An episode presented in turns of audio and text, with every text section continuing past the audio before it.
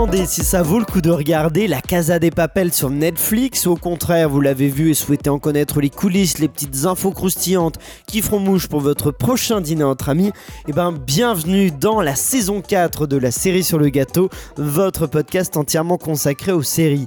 Je m'appelle Aurélien Rapatel et je suis là avec mon équipe de serial killers pour vous éclairer sur cet univers sans fin. La première est productrice et elle est d'ailleurs surnommée Elle Productrice. Elle a toujours un plan bien ficelé en tête, c'est Tu sais que j'ai fait un casse quand j'étais petite, j'ai volé un malabar quand j'avais 3 ans. Un malabar quand Ah oui, donc t'as quand même un petit. Un, Un petit- passif. Un un passif, passif. tout à fait. Et elle est accompagnée d'un serial killer, producteur artistique en télévision qui, comme l'équipe de la Casa des Papels, a commis un grave délit. Il a braqué nos cœurs, c'est Florian Oh, qu'il est mignon. Pour- pour ce n'est pas un masque que j'ai, c'est vraiment une vraie Ah, ta moustache tête de Dali. Oui, absolument. C'est vrai. Ce, ce n'est pas un masque de braqueur, donc n'aie pas peur. Ah, mais non, moi j'ai j'ai pas peur du tout. Euh, mais en tout cas, voilà, on reprend la série sur le gâteau avec une quatrième Oui. saison. On est heureux de vous retrouver. Alors, vous aurez remarqué que pour cet épisode, il n'y a que deux serial killers, mais vous inquiétez pas. Les meilleurs. Mais C'est les- ce que j'allais dire. Ah Bah bah, oui. on, on verra ça à la fin de l'épisode. Ce sera aux auditeurs d'en juger. Ma- Désolé, Clémence. Mais, euh, ciao. mais voilà, juste, Bella ciao. justement, Clé- Clémence, Oh. on, on la retrouvera très bientôt dans des épisodes. Et Ma, un peu moins, bien qu'elle pourrait nous réserver peut-être quelques surprises à l'avenir. On, on verra ça. Euh, nouveauté aussi cette saison, c'est le fait que chaque dimanche, il y aura maintenant un épisode. Un dimanche sur deux, ce sera un épisode comme ça. On est ensemble et on décrypte une série et euh, on vous donne des informations, on donne notre avis. Et le dimanche suivant, c'est un mini épisode. Ou alors parfois on sera ensemble, comme dimanche prochain où nous ferons un mini épisode sur la série Berlin, du coup le spin-off de la Casa des Papels. On vous donnera notre avis dessus. Et, euh, et sinon, ça peut être un épisode dans lequel un serial killer a une carte blanche pour vous parler d'une série, d'un sujet. Voilà, il y a, plein de choses possibles. Ce sera des épisodes un peu plus courts. Et puis, euh, et puis voilà, qu'est-ce que je peux vous dire d'autre? Je peux vous dire d'autre que sinon la structure de l'épisode reste la même. On commence avec les origines, on débat, on parle de la, la production, des coulisses du tournage, on débat. Et maintenant, il y aura la question brûlante dont je m'occupe euh, pour euh, avoir un peu le débat final avant notre avis. Et bien sûr, on termine avec un mini-jeu pour se détendre. Je vous propose justement de rentrer dans le vif du sujet avec notre décryptage de la Casa des Papels. Il, il est donc l'heure de passer. Florian a dérobé au professeur tous ses documents sur les origines de la Casa des Papels. On connaît tous l'histoire de la Casa des Papels et du casse de la fabrique de la monnaie, euh, de monnaie, de monnaie ou de la de, monnaie la, de la monnaie. Du peintre monnaie Non. toujours pas. D'Edouard Monet Edouard, c'est pas ça, non. Bon, mais alors du coup, on se demande tous, Florian, est-ce qu'un tel cas est réellement arrivé? Effectivement, tout semble trop parfait pour que ce soit réel, aucun vol ne se passe comme ça en vrai, non? Eh bien, La Casa des Papels n'est pas un documentaire ou un biopic d'un voleur professionnel, et pourtant la série est basée sur une histoire vraie, un braquage incroyable qui a eu lieu il y a quelques années, à l'époque appelé The Theft of the Century. Le braquage en question a eu lieu en 2006 en Argentine, il était très complexe, les malfaiteurs ont prélevé une somme exorbitante et l'auteur du braquage, Fernando Araujo, a même envisagé de poursuivre les auteurs de l'émission télévisée pour avoir volé son histoire. Le 12 janvier 2006, je prends un ton un petit peu, euh, un petit peu euh, Christophe Ondelat. Oui, c'est ça, j'ai senti qu'on était dans une enquête Exactement. exclusive là. Le 12 janvier 2006, six voleurs sont entrés dans la banque, ont pris les gens en otage et ont résisté pendant des heures à un siège de police de plus de 300 agents prêts à entrer au premier signe de danger ou de prise d'otage. L'ordre d'entrer dans la banque a été donné 5 heures après l'entrée des voleurs, mais il était déjà trop tard, ils n'étaient plus là. Dans le cadre du plan, ils avaient creusé un tunnel par lequel ils avaient réussi à sortir, s'étant échappés à l'aide de radeaux dans lesquels ils avaient chargé 15 millions de dollars, dont seulement 1 million a été récupéré plus tard. Ce qu'ils ont laissé derrière eux, ce sont les otages sains et saufs et un message qui disait Dans le quartier de Ricachones, sans armes ni rancune, ce n'est que de l'argent et pas de l'amour. Derrière le plan se trouvait Fernando Araujo, un professeur d'arts martiaux qui se faisait appeler El Maestro et qui n'avait jamais été suspecté par la police. Araujo voulait envoyer un message et faire un coup de maître, alors il a commencé à recruter d'autres criminels pour former un gang parfait pour mener à bien la mission en douceur et sans violence. Selon El País, qui est un peu le journal comme Le Monde en France, les voleurs ont d'abord douté de leur chef, mais le jour du cambriolage, ils ont remarqué que leur plan, qu'Arauro avait développé pendant deux longues années fonctionnait et ils ont estimé que tout se passerait comme ils le souhaitaient. Le maître vivait près de la banque, il avait l'intention d'utiliser des armes jouées pour entrer par la force, entre guillemets, et comme intention ultime, il voulait seulement voler les riches, un peu comme Robin des Bois, pour être comme des héros qui avaient défié le système. Le plan était de passer suffisamment de temps à l'intérieur et d'utiliser les otages pour distraire la police. La rumeur dit qu'ils auraient même demandé des pizzas pour fêter l'un de leurs anniversaires, afin qu'ils puissent travailler sereinement en ouvrant le plus de coffres possible. Pendant ce temps, Luis Mario Vitete, le Berlin de la situation, qui avait même étudié le théâtre pour être plus éloquent lorsqu'il s'adresserait à la police, était chargé de négocier avec eux. Mais c'est là que l'histoire de la Casa des Papels, l'une des séries les plus suivies de Netflix, et celle de ce braquage se séparent. En réalité, les voleurs ont réussi, oui, à s'enfuir avec le butin, mais ils ont été retrouvés peu après car une épouse de l'un d'eux avait tout avoué à la police après avoir appris que son mari avait l'intention de la quitter. Les voleurs ont été arrêtés et ont passé environ 5 ans en prison. Après tout, ils n'avaient utilisé aucune arme réelle et aucun otage n'a été blessé mais la plupart de l'argent n'a jamais été récupéré et on pense qu'ils peuvent toujours le garder caché. Merci pour euh, ces informations. C'est intéressant de voir l'histoire vraie euh, derrière, euh, derrière ça. On retrouve d'ailleurs des points communs avec, avec la série.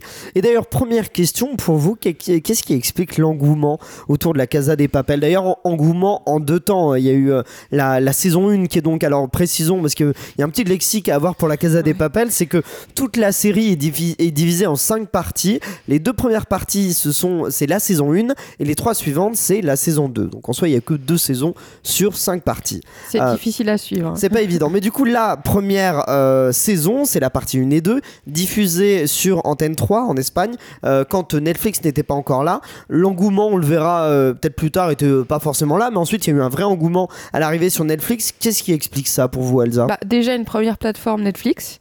Ensuite, je trouve des personnages assez variés et diversifiés en termes d'âge et de, de leurs origines. Et en trois, euh, une idée un peu euh, de société comme ça contre le capitalisme. Et souvent, les gens, ils aiment bien se, retrouver derrière les idées. Je pense notamment à Zion Style aussi, qui avait cette euh, notion de ce problème de société qu'ils avaient ancré dans la série. Et les gens s'étaient retrouvés autour de ça. Et d'ailleurs, il y a même des gens en manifestation qui avaient porté le masque de la Casa des Papels pour aussi montrer leur appartenance à la série et lutter contre ce système capitalisme, capitaliste. Donc je trouve que c'est trois, trois éléments comme ça qui font que ça a créé l'étincelle pour déclarer déclencher cet engouement. Florian Oui, je suis assez d'accord avec Elsa. Je rajouterais à ça que effectivement, euh, en, 2019, quand euh, la série était sur euh, Netflix, on était en pleine montée, notamment dans l'Europe du Sud, de, de, de l'explosion de partis anti-système, d'une remise en cause un peu mondiale des élites. On était aussi à un moment de, à, ce moment-là sur une espèce d'anti-mondialisation anglophone et que tout ça a participé. Le fait que ce soit une des premières séries très suivies dans en, langue, en langue euh, autre que l'anglais, donc en l'occurrence en langue espagnole. Euh, je pense que ça a beaucoup joué. Et puis c'est aussi quelque chose qui était euh, là au bon moment, au final, simplement arrivé au bon endroit au bon moment. Il y a une réplique qui m'a un peu qui un peu interpellé là-dessus, qui est dite par Nairobi dans le dans le dans la série et qui crie que le matriarcat commence. Et voilà, c'est assez symbolique de, de, de l'époque et du changement d'époque. Et je pense que tout était réuni au bon endroit au bon moment. Elsa, ouais. Mais d'ailleurs, juste, tu l'as bien précisé, heureusement que Netflix était là pour euh, sauver la série parce qu'elle a vraiment failli être annulée euh, après la première saison, mais Netflix y a vu du potentiel et l'a récupérée.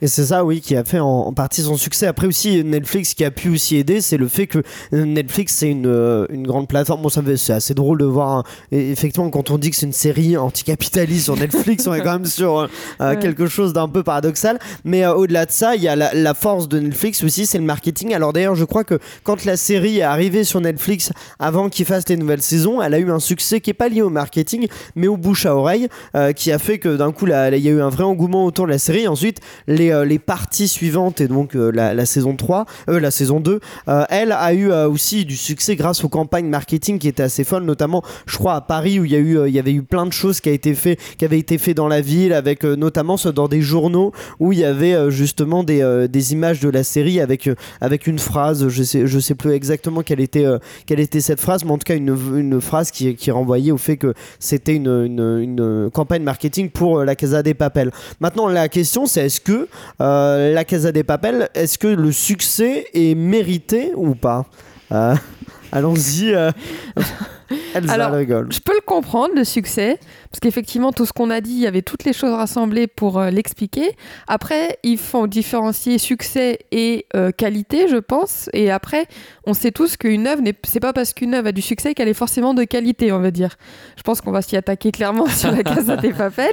C'est vrai que moi, j'ai eu beaucoup de mal à suivre la série, parce que déjà, pour une série de braquages, je trouve que des fois ça perd trop son temps dans des histoires qui n'ont rien à voir avec le braquage. Et ça, déjà, ça m'a agacé. Mais ça, ces petites histoires-là, je pense que c'est aussi ces histoires qui ont permis aux gens de s'attacher aux personnages. Là où moi, ça m'a saoulé, je pense que les gens aimaient bien ces petites histoires pour les personnages. Florian. Euh, bah évidemment que non, euh, une série euh, à succès n'est pas forcément une bonne série. La preuve étant euh, La Casa des Papel, euh, qui est quand même, euh, qui est quand même, qui est quand même le vide intersidéral de, de- de- du scénario. là. Oui, Il c'est reparti.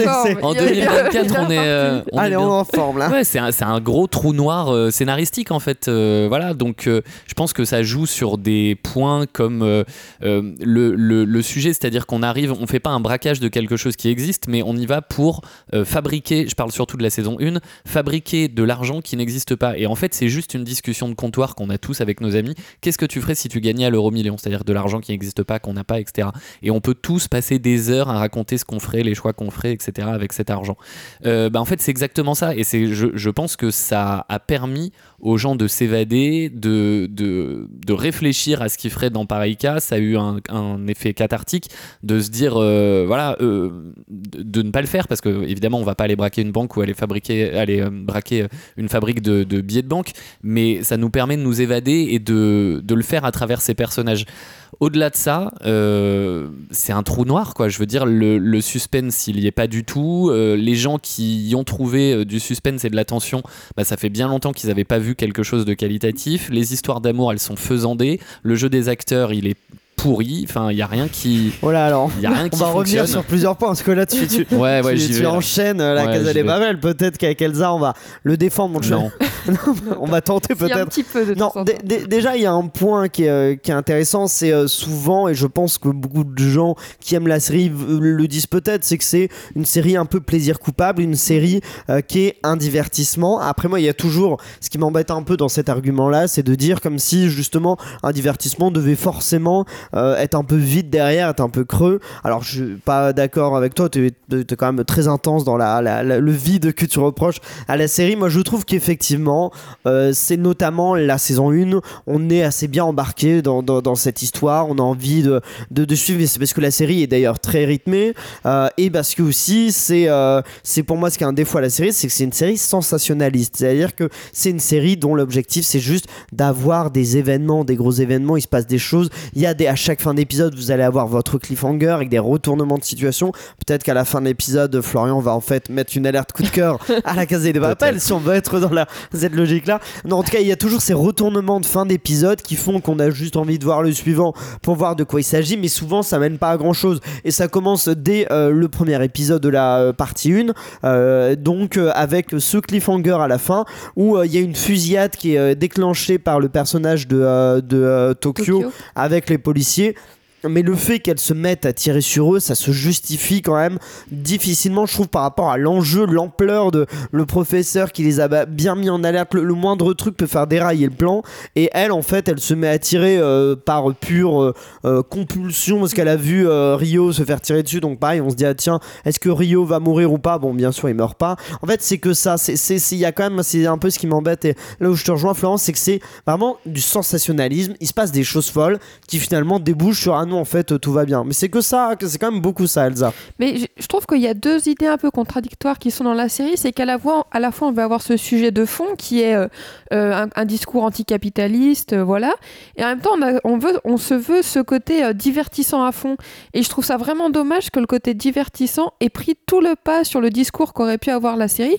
Surtout quand même que le but de la série, c'est qu'on soit du côté des braqueurs. Donc ils auraient dû accentuer ce discours, nous expliquer encore mieux, parce que finalement, on n'a le droit que juste à un discours du professeur quand il se fait choper par Raquel Murillo qui explique euh, oui, dans d'autres pays ils l'ont fait, machin. Enfin, on a vraiment qu'un discours et c'est jamais vraiment juste. Leur braquage n'est jamais vraiment justifié, je trouve, à part par une phrase ou euh, le discours anticapitaliste, mais ça suffit pas. Et du coup, on laisse place à tout ce côté sensationnel, comme tu le dis très bien, qui, moi, au bout d'un moment, me saoule. Et par contre, je suis pas trop d'accord. Je trouve qu'ils sont pas non plus dans tout le temps des retournements de situation, parce qu'en fait, des fois, il y a une histoire, enfin, une, euh, une scène qui dure pendant des plombes, des plombes, des plombes, et c'est comme ça pendant 3-4 épisodes d'affilée. Et donc, on n'est pas tout le temps non plus dans des retournements de situation, mais on est dans des longueurs narratives qui sont. euh, Enfin, c'est trop, quoi. C'est Moi, par exemple, je sais que la partie 5 de la saison 2 euh, m'a abruti parce qu'ils sont en train de se tirer dessus pendant 3 épisodes, et c'est que ça, pendant 3 épisodes, on entend que boum boum, des, des, des bazookas, Ouais. des choses comme ça. C'est trop, quoi. Et c'est dommage parce que il y avait tout le discours sur euh, le braquage qui aurait pu être fait, sur le, le discours anticapitaliste, même dans les relations des personnages, ça aurait été bien de creuser un peu plus. Enfin, ils l'ont fait un petit peu, mais pas assez, leur passé pour savoir pourquoi et comment ils se sont vraiment retrouvés dans ce système de euh, on est des braqueurs dans ce système-là pour vraiment qu'on prenne parti pour eux, quoi. Parce que bon, du coup, là, on, on a effectivement, c'est des, c'est des arguments plutôt contre la série. Mais pour revenir à ça, Elsa, je sais pas si t'as le même ressenti que moi, mais j'ai quand même l'impression que la partie un peu divertissement, euh, où on est pris dans, dans ce cas, fonctionne à peu près. Pour toi, Florian, ça fonctionne même Pas pas, du c'est tout. c'est pas le. Pas Ah. du tout. Mais quand quand j'ai regardé euh, La Casa des Papel, donc ça fait un petit moment, moi je suis de. Enfin, sur, toutes les séries, quand il y a un énorme engouement, je regarde pas parce que je je- j'aime pas euh, suivre en même temps, donc je regarde un petit peu après. Et sincèrement, quand j'ai regardé, donc c'était la saison 1, je suis allé jusqu'au bout avec énormément de douleur parce que je me suis dit, c'est pas possible que des gens que j'estime me disent que c'est bien, euh, alors que Le c'est. mépris. Mais non, mais c'est terriblement nul, quoi. C'est- d'une nullité abyssale. Et je suis allé jusqu'au bout de cette saison 1 et j'ai- eu vraiment la sensation, je me le suis dit plusieurs fois en regardant, d'avoir perdu du temps de vie sur cette série nullissime euh, au, au détriment d'autres choses à faire, regarder une autre série ou faire autre chose.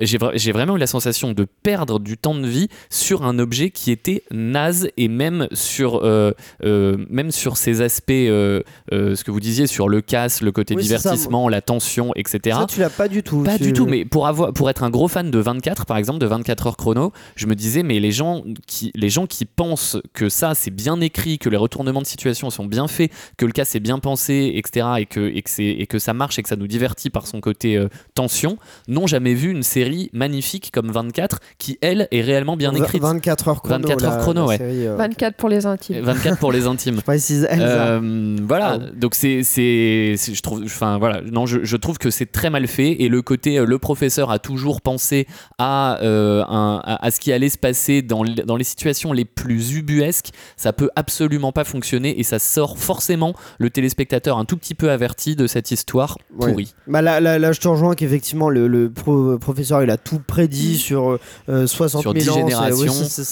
c'est, euh, compliqué à, à croire, Elsa. Moi, quand même, dans le côté divertissant, ce que j'ai beaucoup aimé au début, c'est euh, la négociation entre Raquel Murillo, donc la- l'inspecteur chargé de l'enquête euh, Qui, qui sur- deviendra Lisbonne. voilà, qui deviendra Lisbonne, et entre les personnes du CAS. Ça, j'ai beaucoup aimé. J'aurais aimé qu'il y ait plus ça parce que c'était vraiment intense et j'aimais beaucoup euh, suivre euh, ces négociations.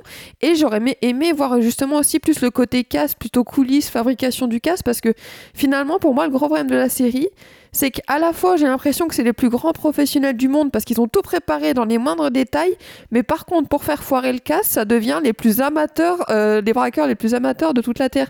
Ils s'engueulent pour rien du tout. Bah, évidemment. Euh, toutes les, dans la saison 1, c'est insupportable. Toutes les deux secondes, ils se braquent tous le pistolet sur eux en mode Ouais, si tu fais ça, je tire, ouais, moi aussi. Enfin, c'est trop quoi. Et, et c'est dommage parce que pour moi, c'est ce qui plombe le fait qu'on aurait dû se ranger du côté des braqueurs. C'est que même eux, entre eux, ils sont tellement divisés que ben.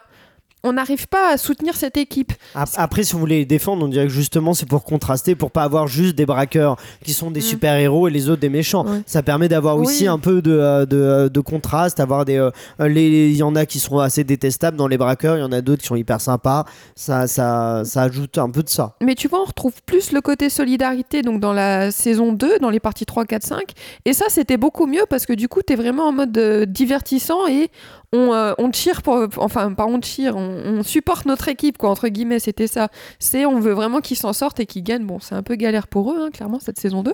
Mais euh, mais voilà et donc c'est dommage ce côté divertissant. À la fois il est là, mais à la fois il est plombé par des longueurs, des trucs débiles. T'as raison, ils ont toujours euh, la, la solution, mais cette solution arrive toujours après qu'il y ait eu un problème qui était pas prévu. Donc en fait t'es là, bah non, ça va pas, vous trouvez. On nous montre la solution une fois qu'on nous a montré le problème. Mais ce qui aurait été intelligent, c'est de nous montrer en amont tout ce qu'ils avaient préparé pour qu'on se dise, ah ouais, et tout ça, en c'est fait. pour moi des facilités scénaristiques. C'est le Deus ex machina. C'est le voilà. C'est le, le- le- la main de Dieu Mm. donc euh, voilà qui, qui arrive. C'est tout ce qu'on essaye d'éviter euh, quand on écrit un scénario. Euh, et et- et c'est toute la facilité scénaristique d'Alex Pigna de d'amener un problème et de le résoudre par la manière la plus euh, facile qui soit. Euh, C'est-à-dire bah oui le professeur avait prévu donc on va faire ça, mais ça ne tient pas debout deux secondes quoi. C'est et c'est infernal. En tout cas moi ça me donne envie de casser mon écran. Et pour, euh, non, pour rejoindre ça, effectivement, la fin de la partie 1, euh, il y, a, y a un twist de fin de saison 1 où donc on va dans la maison où ils ont, ils ont tout préparé, où ils ont préparé le plan pendant des mois. Et, euh, et on voit le professeur qui est très stressé parce qu'il y conduit Raquel, qui ne sait pas encore que c'est lui le professeur. Bon voilà. Et, et on le voit hyper stressé tout seul dans sa voiture alors qu'il mène l'enquête pour finalement apprendre au début de la partie 2 euh, qu'en fait c'était dans son plan qu'il a falsifié les preuves, tout ça, et qui, qui voulait la mener là. Sauf que le problème c'est que quel est l'intérêt de nous montrer le professeur aussi stressé si en fait ça fait partie de son plan et bon euh, quelqu'un pourra me dire oui mais il est stressé euh, d'être sûr que ça se passe comme euh, ouais. prévu mais oui mais c'est surtout une facilité scénaristique oui. de faire croire qu'il va se faire avoir alors qu'en fait non il se fait pas avoir parce que c'était prévu et c'est- toujours un peu des choses comme ça qui effectivement euh, c'est un peu des un petit caillou Non, dans, non, dans la chaussure quoi ils sont Ouais. toujours un peu euh, agaçants un peu énervants et, euh, et difficilement euh, crédibles Bah, on en parlera peut-être plutôt après, euh, après ma partie, parce que pour moi, il y a j'ai un énorme problème dans la saison 2, c'est avec cette histoire d'or. Euh, je ne comprends pas pourquoi est-ce qu'ils avaient absolument besoin d'extraire l'or et euh, d'avoir l'or si c'était pour le remplacer par un faux. et oui J'ai- c'est une euh, Ah, Eh oui. toute la saison, c'est mais non, on s'est fait voler l'or, mon dieu, mon dieu, on s'est fait voler l'or. Bah, en fait, c'est pas grave puisqu'ils ont le faux or qui va permettre qu'ils s'en sortent. Donc, j'ai pas compris. Il y a y a un truc qu'on n'a pas compris là-dessus. Elsa, je reste justement avec toi puisque tel Rio, tu t'es infiltré dans les ordinateurs de Netflix pour connaître tous les coulisses de la série. Et commençons par ce qui compte le plus aux yeux des braqueurs, l'argent. La saison 1 de la série, diffusée sur Antenne 3 en Espagne à ce moment-là, a nécessité un budget de 620 000 dollars par épisode. Netflix n'a pas rendu public le budget de la deuxième saison, mais on se doute que celui-ci a dû être augmenté. Des parties donc 3, 4 et 5. Oui, exactement. Ce qui a coûté pas mal d'argent à la production sont les décors. Bien évidemment, l'équipe s'est vue refuser l'autorisation de tourner autour de la Fabrique nationale de la monnaie. L'équipe s'est donc rabattue sur le Conseil supérieur de la recherche scientifique, si toujours situé à Madrid. Les producteurs ont également imaginé le fonctionnement interne de cette fabrique à billets car le bâtiment avait refusé de leur donner la moindre information sur leur processus de fabrication des billets. Pour ce qui est des décors intérieurs, sachez que 3 mois et 40 professionnels ont été nécessaires pour reconstruire les décors de l'intérieur de la fabrique. Le showrunner Alex Pigna déclara d'ailleurs Nous avons dû imprimer de l'argent, faire les- des répliques de machines qui impriment des billets, réaliser un décor capable de ressembler à, un gigantesque musée, mais aussi localiser une maison de campagne pour pouvoir ré- réaliser des séquences où les braqueurs préparent le vol. Du côté du casting, l'obtention du rôle du professeur n'a pas été de tout repos pour son acteur Alvaro Morte, qui a dû auditionner cinq fois devant le créateur de la série Alex Pigna pour obtenir le rôle de l'homme à barbe et lunettes. Pour ce qui est de l'équipe de braqueurs du professeur, il y a un petit secret. À la base, Rio, Tokyo, Nairobi, Denver et les autres devaient tous mourir. En effet, l'idée de départ du scénario était que le professeur n'aurait recruté que des personnes atteintes d'une maladie incurable, et c'est pour cette raison que les braqueurs auraient accepté de faire ce casse extrêmement risqué. Finalement, cette idée est restée seulement pour le personnage de Berlin. Pour ce qui est de Denver et son rire inimitable, sachez que la production cherchait spécifiquement un acteur capable de faire un rire remarquable par milliers. D'ailleurs, on va faire un concours ici pour savoir qui imite le mieux Denver. Vas-y Aurélien, c'est parti. non, Non, je je rigole. Par Denver, le dernier dinosaure, mais faut oublier.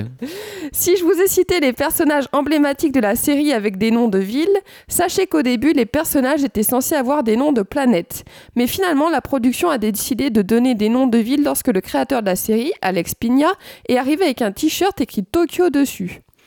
Ces personnages ont vécu mille péripéties, et bien sachez que pour les saisons 1 et 2... Non, merde. Justement, je me suis trompée, c'est les parties 1 et 2.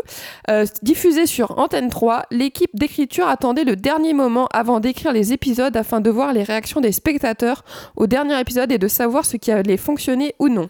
Et pour terminer, parlons des costumes de ces emblématiques braqueurs. Plus de 600 combinaisons rouges ont été fabriquées spécialement pour le show.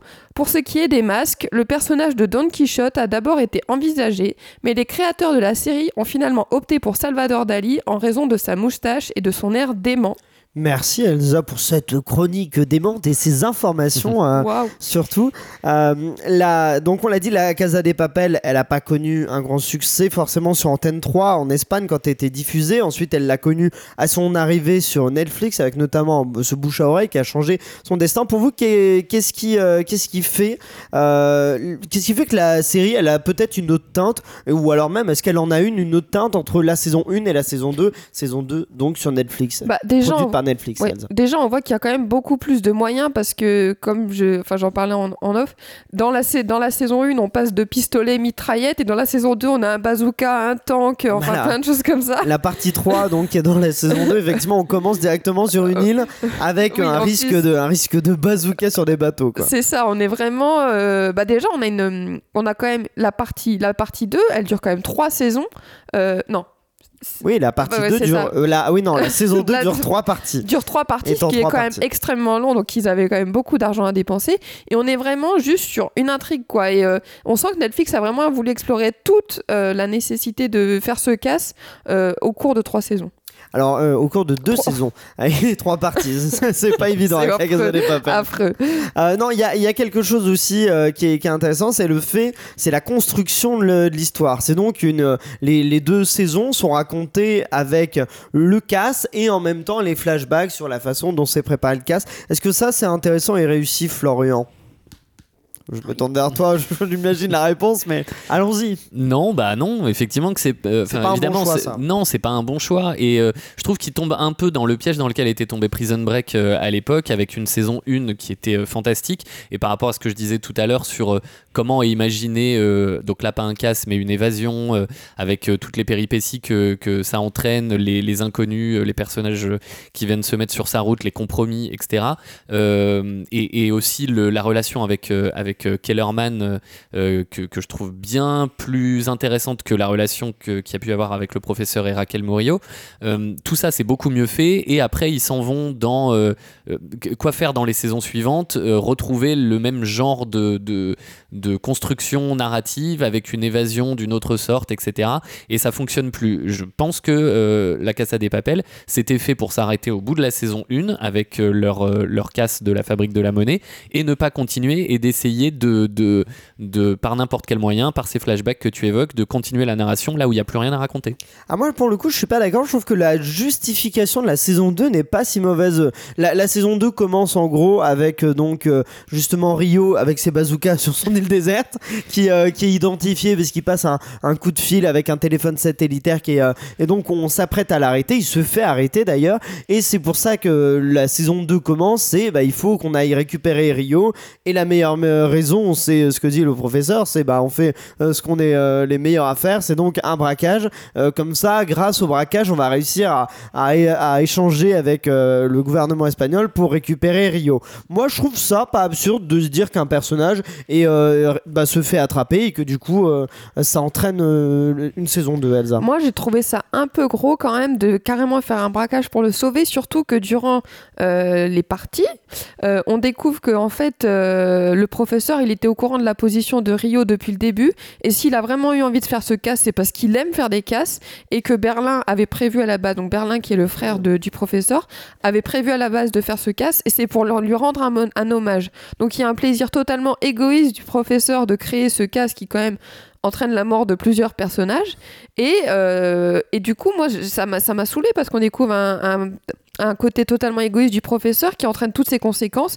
Et pour moi, ça a prouvé que Netflix, voilà, il voulait vraiment rajouter encore euh, des, des, histoires à ce, pour ce casse. Et c'était trop, quoi. Pour moi, c'était trop gros. Ils auraient dû. Euh, mmh. Je sais pas. Après, le problème qu'il y avait dans la saison 1, c'est qu'ils avaient gagné tellement d'argent qu'un deuxième cast n'aurait pas été justifié. Ça n'avait pas d'intérêt. Donc, euh, quoi que, après, c'est bizarre parce qu'à la, fin de la, à la fin de la série, on nous dit c'est bon, plus personne n'aura besoin de faire de casse, ils sont tous riches. Mais c'était déjà le cas en début de saison 1, enfin, à la fin de la saison 1. c'est pas Il euh, y, a, y, a, autre chose qui peut expliquer euh, le, succès euh, de la série, c'est le casting. T'en as un peu parlé, Elsa. Est-ce que est-ce que c'est une des raisons Est-ce que Florian, on peut réussir à avoir un point positif?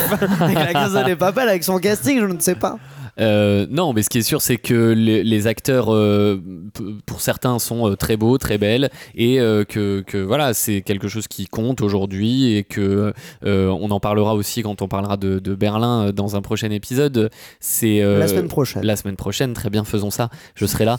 le, le, je, je suis pas estomaqué par le talent d'acteur et de jeu de des gens comme Tokyo ou ou, ou Rio. Miguel Miguel Eran euh, qui joue Rio. Mais euh, voilà, ils sont très beaux, ils sont plaisants à regarder. Euh, mais voilà, au-delà de ça, j'ai pas beaucoup plus de positif à tirer de ces gens. Elsa. Moi, il y a un personnage que j'aime bien, que je trouve attachant, c'est le personnage de Denver. surtout la relation avec son père.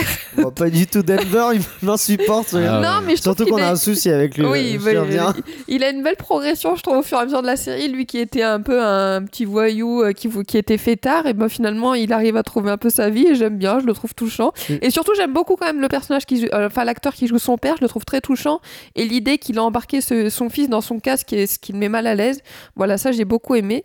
Donc euh, voilà, vas-y. non, euh, non, mais tant qu'on parle de Denver, parlons de qui il est dans la partie 1, donc dans la, au tout début, puisqu'on a quand même ce droit, ce qui moi m'a pas mis très à l'aise, au fait qu'il y a une des otages qui apprend qu'elle est enceinte, et Denver lui fait un discours anti-avortement, quoi, vraiment, il la connaît pas du tout, et lui dit bah non, faut pas avorter. Alors c'est lié un peu à, à, qui il est lui, à son identité, donc c'est pas complètement déconnant, mais euh, c'est, je, trouve ça quand même un peu maladroit, surtout pour une série qui est créée par, euh, par un homme, de tenir ce discours-là, et d'autant plus que finalement cette personne-là, elle va bien garder cet enfant euh, qu'elle va élever avec Denver, et dont on suivra un peu justement les, la suite dans la saison 2, dans les, les, trois dernières parties, Elsa. Mais justement, c'est vrai que moi j'ai un problème quand même avec cette série, surtout la partie, la saison 1, c'est qu'il y a une hypersexualisation des femmes qui, moi, me, dérange beaucoup parce que surtout que c'est créé par un homme, comme tu dis. Et j'ai effectivement, j'avais vu le discours un peu anti-avortement, j'étais hum, moyen. Euh, mais par exemple, il y a une scène, moi, qui m'a choqué dans la saison 1, c'est quand Tokyo commet une agression sexuelle sur une gamine de 17 ans en l'embrassant. Et je vais dire, je suis là, d'accord, donc on monte ça au calme, juste pour faire euh, du waouh, pour euh, des fantasmes, je sais pas. On, montre ça, ça m'a beaucoup dérangé. Raquel Murillo en, culotte, alors qu'il n'y a aucune raison qu'elle soit en culotte dans son appart. Enfin, c'est vraiment juste pour du voyeurisme, quoi, pour faire plaisir aux spectateurs masculins. Et ça, ça m'a dérangé. Heureusement, ça a été réglé un peu dans la partie, dans la saison 2, donc voilà. Oui, avec le passage sur Netflix, mais c'est vrai qu'il y a ce truc un peu trouble, je trouve, dans la série, de, choses comme ça, donc ce que le male gaze, le, regard masculin sur le corps de femme, sur, sur, sur des sujets. Et, et en même temps, il y a ce que tu citais, la phrase de Nairobi, Florian, qui dit abat le patriarcat. Le matriarcat. Enfin, oui, le patriarcat. vive le matriarcat. Voilà, c'est ça, donc dans, dans ce, ce sens-là. Euh, et donc, et, mais je, parce qu'en fait, il faut aussi reconnaître que la série met quand même en avant des, des personnages féminins forts. Mhm. Donc, elle est pas, euh, elle est pas totalement euh, sexiste et en même temps, elle est nourrie de plein de choses comme ça. Et dans les choses pas totalement sexistes, il y a notamment le fait que Tokyo, quand elle est, quand elle sort de, de, de la fabrique et qu'elle est arrêtée, on croit qu'elle a une bombe. C'est dans la partie 1, si je dis pas de bêtises. Saison 1, Dans la saison 1, en tout cas, effectivement, on croit qu'elle a une bombe, du coup on la déshabille puis on l'interroge. Et elle dit euh, et donc c'est un, vieux gars de, des services secrets qui l'interroge. Et elle dit mais euh, vous voulez pas m'habiller maintenant que c'est fini quoi? Et euh, lui il répond pas il lui pose ses questions. Et quand, quand Raquel arrive elle elle dit à peine elle arrive elle dit mais rhabillez là donc il y, y, a quand même ce discours là c'est pas totalement naïf sur ces sujets là mais c'est un peu trouble c'est un peu double je, je trouve. Moi ça m'a un peu un peu étonné Florian oui je, non mais tu, tu dis que que c'est pas sexiste. Non je j'avais pas de de. Enfin, je me suis pas dit qu'il y avait un problème de sexisme, mais par contre, je suis d'accord avec Elsa sur une hypersexualisation et dans toutes les œuvres d'Alex Pina, c'est-à-dire La Casa des Papels, Berlin dont on parlera, euh, Sky Ro- Rojo qu'on avait traité, déjà traité, euh, ouais. dans un épisode précédent. Alors, je sais pas si je déteste les séries espagnoles parce que je suis pas un grand fan d'élite non Ou plus. Alex Pigna tout ou seul. Alex Pina. Mais vraiment, moi, quand j'ai regardé la série, je me suis dit, mais en fait, faut que ce mec aille faire du porno et Mm. puis qu'il nous laisse euh, tranquille avec le reste des œuvres de fiction. Qu'il aille, euh, qu'il aille filmer du porno, c'est son truc. Je déteste Alex Pina. Voilà, bah. Peut-être l'alter ego d'Alex Pigna dans la série, c'est Berlin, je sais pas. Mais- possible. non, mais par contre, en par- parlant du personnage de Berlin, moi j'ai beaucoup aimé ce personnage parce que je- il a ce côté méchant mais hyper charismatique. Et ça, j'ai beaucoup apprécié. On le voit beaucoup dans la saison 1 parce qu'après, bah, il meurt, hein, désolé spoiler. Mais quand même, on sent tellement que c'est un personnage Mais on fort le ça, font. ça n'empêche pas qu'on Ouais. le voit quand même dans la Mais saison 2, justement, ça, j'ai trouvé que c'était trop le fait qu'ils le ramènent. Mais on sent tellement que c'est un personnage fort qu'ils ont voulu le garder que ils Il- le ramènent dans la deuxième saison. Mais ça, je trouve ça de via, trop. euh, via des flashbacks. Bah, oui. Et justement, c'est aussi, euh, on a parlé un peu des flashbacks, mais le montage qui est qui est survitaminé de, de la série, est-ce que c'est euh, plutôt un avantage? Est-ce que c'est ce qui fait qu'on suit quand même la série? Ou alors est-ce que ça devient, c'est tellement survitaminé que des fois il nous perd et que c'est plutôt un défaut à la série Elsa? Moi, ça m'a donné mal à la tête. hein. Au bout d'un Ah, moment, trop c'était de- trop, c'était trop. En fait, Florian disait, ça aurait dû s'arrêter à la saison 1. Moi, il y aurait pu avoir, bon, il y, a- il y a que deux saisons, mais moins de parties. Mais parce que c'est le cas, je pense qu'il rallonge des épisodes. Il il y a de la baston, il y a des conflits. On s'en fout. Enfin, ils sont toujours en train de se braquer dessus, enfin, se mettre un pistolet dessus. C'est, embêtant. Il y a toujours des péripéties. Ils, ils se, ils se creusent pas la tête pour les péripéties. Donc, euh, ouais. Mais euh, effectivement, il rallonge énormément Ouais. parce que euh, il faut quand même expliquer aux gens que la saison 1, le braquage, Oui. il dure 4 jours à peu près, c'est ça oui, c'est ça. C'est- que- C'est 4 jours Mm. de braquage sur donc euh, une vingtaine d'épisodes, une- plus d'une. Ouais, c'est ça. 18, je crois. Ouais, Ouais. dix- c'est euh, oui voilà c'est 9 épisodes par par euh, Ouais. partie donc voilà sur environ une vingtaine d'épisodes euh, et en fait et donc comment est-ce qu'on fait tenir un braquage de 4 jours sur 8 épisodes? Et ben on met euh, des flashbacks en milieu on explique tout ce qu'il y a et c'est ça qui euh, et c'est moi c'est déjà les flashbacks c'est vrai que c'est rarement une passion euh, mais on, on l'a- on l'avait relevé je crois que no- notamment pour la série euh, de Last of Us Ouais. je crois qu'il y avait des flashbacks et je crois qu'ils étaient bien amenés donc ça Ouais. n'avait pas dérangé mais là je trouve que c'est dans la veine de Lupin c'est-à-dire des flashbacks euh, qui servent juste à rallonger un peu en fait les flashbacks c'est euh, euh, voilà c'est on fait une on fait une, on fait des crêpes on se dit ah on a pas assez de pâtes on va mettre de l'eau dedans et comme ça on a plus de pâtes à crêpes mais elle a beaucoup moins de goût Très Euh, très belle, euh, Ouais, très très belle métaphore Très belle culinaire. métaphore. Mais je vous propose d'ailleurs euh, qu'on euh, qu'on passe à une, une partie intéressante qui va aussi nous, nous questionner autour de la série. C'est la question brûlante. Il est l'heure de ma question brûlante.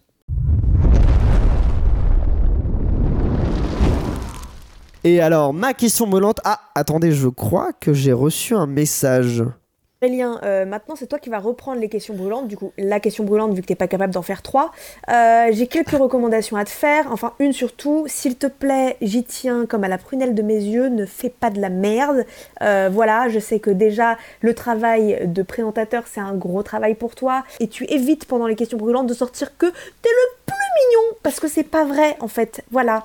Et pourtant, c'est si vrai, c'est Emma euh, qui présentait les questions brûlantes, qui m'a envoyé un petit message, euh, qui présentait dans la saison dernière. Et donc, euh, j'ai un petit message d'avertissement. T'écoutes Des... bien ces recos. C'est hein. pas, pas le plus mignon, c'est c'est pas. T'es trop mignon. Mais moi, je suis trop mignon. Non, mais bah, stop, ça. on arrête, on arrête. Mais c'est pas le sujet de la question mignon. Le sujet de la question brûlante, c'est euh, justement, on a parlé de la Casa des Papel, donc de ces cinq parties. On a parlé de Berlin, son spin-off. Mais alors justement, donc ça, c'est c'est la veine de Netflix. Bah alors face à la concurrence des autres plateformes, est-ce que Netflix en est réduit à faire des suites et des spin-offs à ces séries phares pour euh, tenter d'être toujours aussi attractif? Et donc voilà, l'exemple Casa des Papel Berlin. On peut aussi penser à Stranger Things euh, qui va se terminer avec la saison 5, mais qui aura au moins un spin-off. Je crois qu'il y aura un spin-off d'ailleurs sur scène, et il y en aura au moins un en, en série, série. sûrement en tout cas qui sera sur Netflix. Il y a Elite qui en est à sa septième saison. Il y a les séries Netflix, elles sont vraiment rallongées en veux-tu, en voilà. Euh, et est-ce que c'est leur seule façon d'être encore attractif, Florian?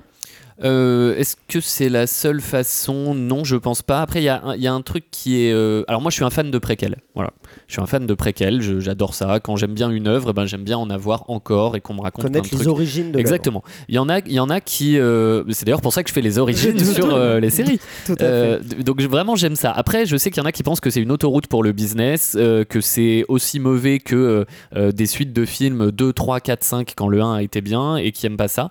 Ce qui est sûr c'est que tout le monde n'a pas le temps de trouver la petite pépite de, de nouvelles séries et qu'au-delà du bouche à oreille quand on tombe sur Netflix et je trouve que c'est une réflexion qui est euh, normale de leur point de vue et qui peut même être intéressante euh, d'avoir euh, le préquel, enfin d'avoir une marque que l'on connaît et qu'on a aimé, euh, sur lequel on va nous raconter de nouvelles histoires avec les mêmes personnages ou de nouveaux personnages, ça peut être très intéressant et c'est pas forcément une source de, enfin quelque chose de non qualitatif. Il y a des préquels qui sont très bons. Je pense à Young Sheldon pour pour The Big Bang Theory. Je pense à Better Call Saul pour euh, Breaking Bad. Euh, même euh, je pense à Gotham pour l'univers Batman. C'est la même chose dans les films. Lequel, que- lequel je pourrais citer, là j'en ai pas. Si X-Men, le commencement sur toute la franchise. X-Men, etc., fait par Matthew Vaughn. Enfin, il y en a plein. Ça peut être Joker. Avec, Ça peut être les- Joker, les- voilà. Il y a- donc il y a plein de choses. C'est pas forcément une source de, de- de quelque chose qui va être qui va être naze, un préquel. Donc est-ce qu'on est-ce qu'on en est réduit à ça? Non, je pense que je pense que c'est un mix de, plein de choses. Comme à la télévision, on revient sur d'anciennes marques, euh, le retour de la Star Academy, etc. Il y a une valeur un peu nostalgique. Euh, c'est un mix un peu de tout, euh, et, je trouve que c'est normal et intéressant de la part de Netflix de le faire. Elsa. Bah, c'est vrai que Netflix va atteindre euh, un véritable tournant là parce qu'il y a plusieurs de ces séries phares quand même qui vont prendre fin. On a Stranger Things, The Crown, You qui vont bientôt prendre fin donc ça Bah, va. The Crown, c'est déjà fini. Ouais, Sex Education, ça s'est terminé, qui était une, c'est une série phare. Euh, Elite, je crois que c'est- ils ont annoncé Ouais. aussi la fin. Donc il va y avoir un tournant, mais là où je trouve qu'en fait c'est même pas une question de face à la concurrence, c'est que déjà Netflix c'est la plateforme de streaming la plus utilisée, au monde. Il y a quand même 247 millions de personnes qui utilisent. Euh, et en fait je pense que c'est devenu une marque un peu à la Marvel qui, est presque un un- comme ça, c'est un microcosme, je sais pas comment expliquer, mais qui, qui se développe euh, naturellement dans sa plateforme. Et le but de toute façon de Netflix c'est de proposer toujours plus de contenu. Et quelque part, j'ai envie de te dire, la force qu'ils ont, euh, c'est de diffuser souvent les séries en, une fois pour binge-watcher. Et donc, quelque part, que la série soit bonne ou mauvaise, bon, bah, c'est pas grave parce qu'il y a des cliffhangers à l'intérieur et on regarde la série quand même. Et le but de Netflix, c'est de te faire rester sur Netflix. Donc, euh, finalement, c'est pas tellement face à la concurrence et je comprends qu'ils utilisent ça, euh, des spin-offs, des suites, même si c'est pas forcément de qualité, mais j'ai envie de te dire, j'ai l'impression que le public s'en fout quelque part. Non, moi je, suis pas d'accord. Je trouve qu'il y a quand même un, un- là, il y avait d'ailleurs, je trouve qu'au début de Netflix, leur euh, première série originale, c'était quand même House of Cards Oui, mais c'était euh, il y a plus de Orange- 10 ans déjà. Oui, mais du coup, si on vient là, on était sur des séries qualitatives. J'ai l'impression que ce qui a fait aussi que, succès, que le, le succès de Netflix, c'est justement le fait quand même de proposer de, des créations originales qui étaient reconnues comme des séries de qualité. Non, mais je Et justement, j'ai l'impression qu'aujourd'hui, l'arrivée des autres plateformes, on peut citer euh, HBO Max, qui est la plateforme de Warner Bros. On peut citer euh, évidemment Prime Video, Amazon. euh, euh, bon, alors, en France, il y a MyCanal. Il y a, euh, il y a aussi comme il y a Paramount Plus. Il y a tout le monde à, sa plateforme maintenant.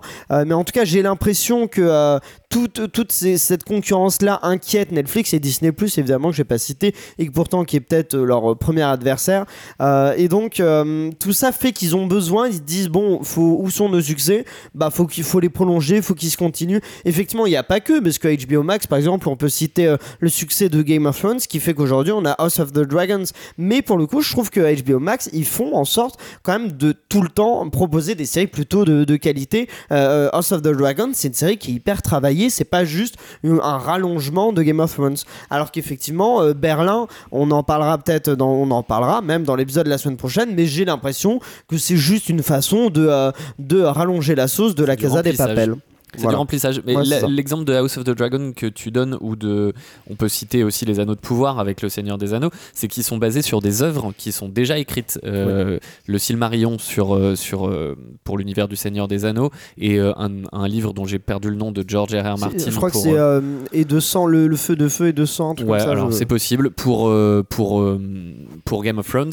Donc le scénario en fait est déjà là, donc ce n'est qu'une autre adaptation. euh, Mais le- encore faut-il bien la faire parce qu'effectivement, Oui, oui, par bien exemple, sûr. celle du Seigneur des Anneaux, elle a été décriée. Mais c'est pas un remplissage. oui, C'est pas un remplissage, c'est l'adaptation d'une œuvre. le feu il se trouve- euh, House of the Dragon. Il se trouve que cette, cette euh, œuvre nouvellement adaptée se trouve avant celle bien connue, mais c'est pas une euh, création faite pour remplir euh, et prolonger une marque euh, qui fonctionnait. Elsa. Après, il y a quand même une exception pour Netflix l'année dernière qui a été la plus grosse série, je pense, de l'année, toute plateforme confondue, c'est euh, Mercredi. Qui, elle, est une série inédite. euh, Mais, mais en fait, c'est ça aussi, je trouve, qui est, qui est à l'origine de cette question-là pour Netflix, c'est que j'ai l'impression qu'il n'y a plus tellement de euh, nouvelles séries Netflix, de créations originales Netflix, qui sont des succès. Alors, il y a des contre-exemples. Dahmer, par exemple, ça a été un grand succès, une mini-série, Le jeu de la dame, euh, mais mercredi. ça date déjà. Mais oui, c'est ça. Oui, mais j'ai l'impression qu'il y en a une par an, alors qu'avant Netflix, on pouvait quand même en Mm. avoir. On avait une période où on avait en même temps The Crown, en même temps Stranger Things, en même temps plein de séries qui, qui démarraient et qui, qui allaient être des grands succès. Et puis surtout, j'ai l'impression qu'on n'est plus dans, les, dans des succès. J'ai l'impression qu'on n'est que dans des succès maintenant chiffrés, Dahmer, mais tout le monde regarde ça chez lui. Mais c'est plus dans les conversations populaires comme peut l'être par exemple Stranger Things où tout le monde en parle à voix haute. Dans, dans les conversations, les séries Netflix ne sont plus là, je trouve. On, on regarde ça chez soi et il y a tout un, voilà, tout un, un panel et on regarde, mais c'est plus un succès populaire où tout le monde attend la, la prochaine saison de telle série. Ça, je sais pas, Squid Game par exemple, on en a énormément parlé. euh, oui, une- pour mais le coup, ça date déjà un peu Sweet Game. Oui, ça date euh, d'il y a- effectivement. D'ailleurs, je suis étonné qu'ils aient pas euh, pressé plus le créateur pour avoir une Ouais. nouvelle saison plus vite, parce que là, ça va faire, ça fait plus de deux ans que Mm. la première saison est sortie. Après cette année, ils ont sorti euh, Squid Game le challenge, qui Que était la télé-réalité de- que j'ai regardé. J'avoue que bah, je préfère largement le Squid Game le challenge euh, à la série. J'avoue que ça m'a, je trouve ça très sympathique. Mais je trouve un peu dur parce que je pense que voilà, il- il- je pense que Netflix, qui est une chaîne, euh, a, a les mêmes problèmes que toutes les chaînes, c'est-à-dire qu'elle a des marques, elle veut capitaliser sur ses marques, elle le fait en faisant des préquels, des spin-offs, euh, des suites, etc. Euh, ce qui les empêche pas, comme vous les avez, vous cités, de trouver euh, et de produire d'autres petites pépites qui arrivent au compte-gouttes. Mais comme je le disais, ils sont sur un mix de tout, c'est-à-dire qu'ils ne peuvent pas compter que là-dessus parce que il y a tellement d'offres, il y a tellement de plateformes et même sur leur plateforme, il y a tellement de produits différents qu'ils sont obligés de, voilà d'avoir un dosage un peu entre tout. Et moi, je suis pas du tout inquiet sur le fait que Netflix va nous ressortir de très bonnes séries Ah oui, qui vont arriver euh, et qui seront des nouveautés. Et voilà, il y en aura peut-être moins, ou en tout cas on les verra moins euh, parce qu'on a moins le temps de tout consommer. Il y a d'autres plateformes à traiter. Mais euh, j'ai aucun doute sur le fait qu'il y a d'autres créateurs de, de plein de pays différents qui vont nous sortir des petites pépites sur Netflix. Oui, c'est ça. Je pense que c'est un élément Mm. clé, c'est le fait qu'en fait, il y a le, le- aujourd'hui le fait qu'il y ait beaucoup plus de concurrence, euh, ça fait qu'en fait, il y a peut-être des séries que sortent Netflix qui auraient été des grands succès il y a Exactement. 5-6 ans avec moins de plateformes, mais qui, euh, qui se voient mais qui passent un peu inaperçus, qui sont annulés parce que euh, euh, parce qu'en fait, euh, justement, il y a trop de trop de choses à côté. Euh, bah, écoutez, passionnant comme débat. Je vous propose maintenant, avant le cliffhanger dans lequel on vous donnera notre ver- verdict sur la Casa des Papels et avant aussi le mini-jeu. Vous allez voir, en plus, c'est un petit mini-jeu très drôle pour, pour terminer. Mais euh, qu'on vous fasse des petites recommandations d'œuvres que vous pourriez aimer. Si vous avez aimé la Casa des Papels, euh, il est l'heure des recos. Commençons avec une recommandation d'Elsa, par exemple. Alors oui, moi qui avais un peu euh, critiqué la sexualisation des femmes dans Casa des Papels, je recommande du coup Ocean 8, un film de braquage avec Sandra Bu- Bullock et Kate Blanchett en tête d'affiche. qui est justement le préquel de Ocean De- de Eleven, Ocean euh, Eleven, voilà, exactement. des, des trois Ocean avec Et, euh, euh, George Clooney. Le but, c'est une bande de filles qui veut cambrioler des, des, des bijoux au Met Gala. Donc, euh, on, on retrace un peu toute la manière dont, ils vont faire, dont elles vont faire ça.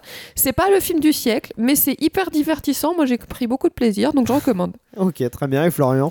Alors moi je vais vous recommander une série pour le coup et j'en ai déjà un petit peu parlé tout à l'heure, c'est Prison Break. Euh, pourquoi? Parce que c'est largement mieux écrit que La Casa des Papels et si vous voulez votre dose de tension, euh, de, de stratagème, de plans savamment orchestrés, là dans le cadre d'une évasion, de personnages secondaires aussi d'histoire d'amour euh, avec Sarah Tancredi, aussi de, de, de complots, etc. S'il vous plaît, allez regarder la saison 1 de Prison Break. Moi, j'en profite pour faire une petite recommandation qui est aussi un film, mais euh, je pense au film Insaisissable, euh, notamment le 1 qui est beaucoup mieux réussi que le 2, mais euh, il y a, pour le coup, le 1, il y a vraiment ce truc-là un peu à la El Professeur qui a tout anticipé, tout était prévu, et, mais pour le coup, je trouve ça vraiment justement, je trouve que c'est ce qui manque à la Casa des Papels, c'est qu'Insaisissable, c'est un divertissement qui est, qui est pas beaucoup plus que ça, mais qui est en même temps très agréable et très malin et qui est très sympa et qui est pas en rallonge comme les, la, Casa des Papels. Mais bon, il est l'heure maintenant du cliffhanger. Cliffhanger pour connaître notre avis sur la série. Florian, qu'as-tu pensé de La Casa des Papels? Quel est ton verdict? Eh bien, comme tu l'avais dit tout à l'heure, il y a beaucoup de retournements de situation euh, dans Oh. la vie et dans les mauvaises séries. Mais là, on est dans un bon podcast, donc il n'y aura pas de retournement de situation et ce sera une alerte coup de gueule. Oh là Trauma, hobby, phobie, tout maintenant Euh, c'est mauvais, c'est mauvais, mauvais, mauvais, mauvais. C'est fait avec les pieds, c'est nul du début à la fin. Pour moi, il y a rien qui va. J'ai même pas évoqué le- les problèmes de qui sont des détails, mais le diable se cache dans les détails. Les problèmes de spatialité, c'est-à-dire euh, euh, en un coup de voiture en une minute. Spatialisation Ouais, c'est bon. spatialisation. euh, Géographie. problèmes spatiaux. Spatiaux. Euh, de, de se dire que voilà en une minute en à un coup de voiture on va d'un point A à un point B alors que c'est censé se faire en beaucoup plus de temps. Enfin moi c'est des trucs qui me sortent complètement de l'histoire. Il y a rien qui tient debout. Quand ça commence un peu à avoir euh, une forme de tension on arrive avec une petite histoire d'amourette ou euh, des petites vannes entre les personnages qui viennent nous fracasser euh, tout, tout ce qui était en train d'être mis en place on casse un jouet. C'est-à-dire que on nous dit voilà ça se passe comme ça ça se passe comme ça. On arrive à une situation à un problème et là on se dit ah bon voilà il se passe vaguement quelque chose et ben non, le professeur avait tout prévu depuis 25 ans, donc en fait on nous donne un jouet et puis on le casse pour nous en donner un autre qu'on va casser encore. Et ben moi j'aime pas qu'on me prenne mes jouets et j'aime pas qu'on les casse. Voilà. Ok, très bien. Une alerte coup de gueule, Elsa? Euh, moi non plus, je recommande pas. Ce que je trouve dommage, c'est que pour les mettre dans des, si- des situations favorables, ce sont les braqueurs les plus professionnels, mais pour les mettre dans la merde, on les fait passer pour des braqueurs amateurs, justement comme tu dis, avec des amourettes où ils s'engueulent pour des histoires, on s'en fout. Donc euh, je trouve ça dommage, c'est long. Peut-être euh, s'il y a les petites recommandations de la saison 1 pour voir le phénomène quand même, mais euh, c'est tout. C'est tout, très bien. Et ben moi, c'est vrai que comme vous deux, je vais pas tellement recommander, ou alors comme Elsa, peut-être plutôt la saison 1 et encore. Euh, c'est vrai que je trouve que bah, c'est ce que j'ai dit. Pour moi, le vrai problème, et c'est moi, c'est un truc euh, sur lequel je suis sensible dans ce genre de film, série là, c'est le fait de d'éviter le ce sensationnalisme, tous ces twists qui, qui n'ont d'intérêt que pour garder euh, celui des spectateurs. Et, euh, et donc je, je suis assez, euh, je, je suis assez peu convaincu par la série. Je trouve que moi, elle m'a fait penser d'ailleurs pour ces, tous ces twists, le fait de vouloir juste garder à tout prix l'attention aux séries comme You ou Alice in Borderland. Je trouve qu'ils sont des séries qui euh, avaient, qui avaient aussi d'ailleurs ce, principe de, flashback euh, pour tenter de rallonger la sauce et qui avaient aussi régulièrement des twists qui, semblaient complètement fous. Et en fait, quand on passait l'épisode d'après, ah non, en fait, euh, c'est moins grave que ça et ça permet aux personnages de continuer, à, de continuer leur histoire euh, sans trop perturber la série.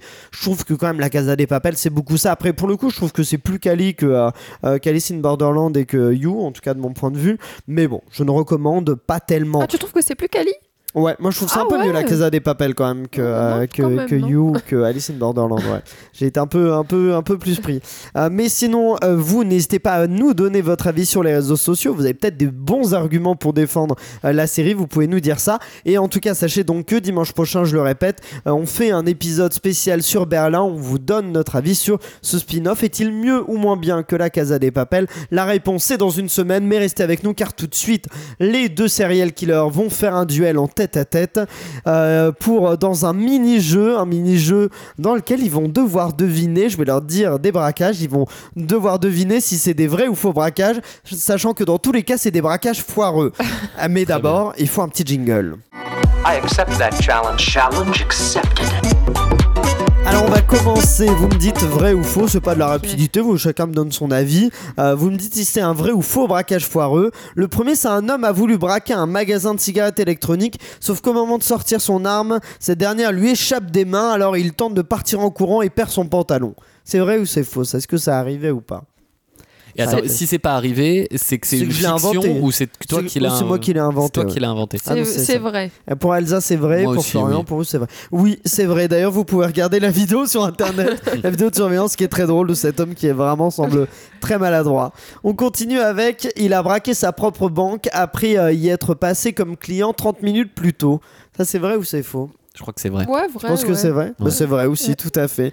Il avait pas l'air. Et en plus, il est tombé sur la même, euh, la même personne au guichet qui, du coup, l'a reconnu tout de suite. Et qui après donc a signalé à la police son identité. À la question suivante, il a fait un cambriolage enrhumé et donc a laissé derrière lui des mouchoirs pleins d'ADN dans un musée. Il a braqué un musée? Ouais, il a Ah braqué un musée. Euh, je dirais faux. Moi Pour Elsa, c'est faux. faux. C'est faux. Vous êtes forts. Ils, ils arrivent à, à me percer à chevaux. hein.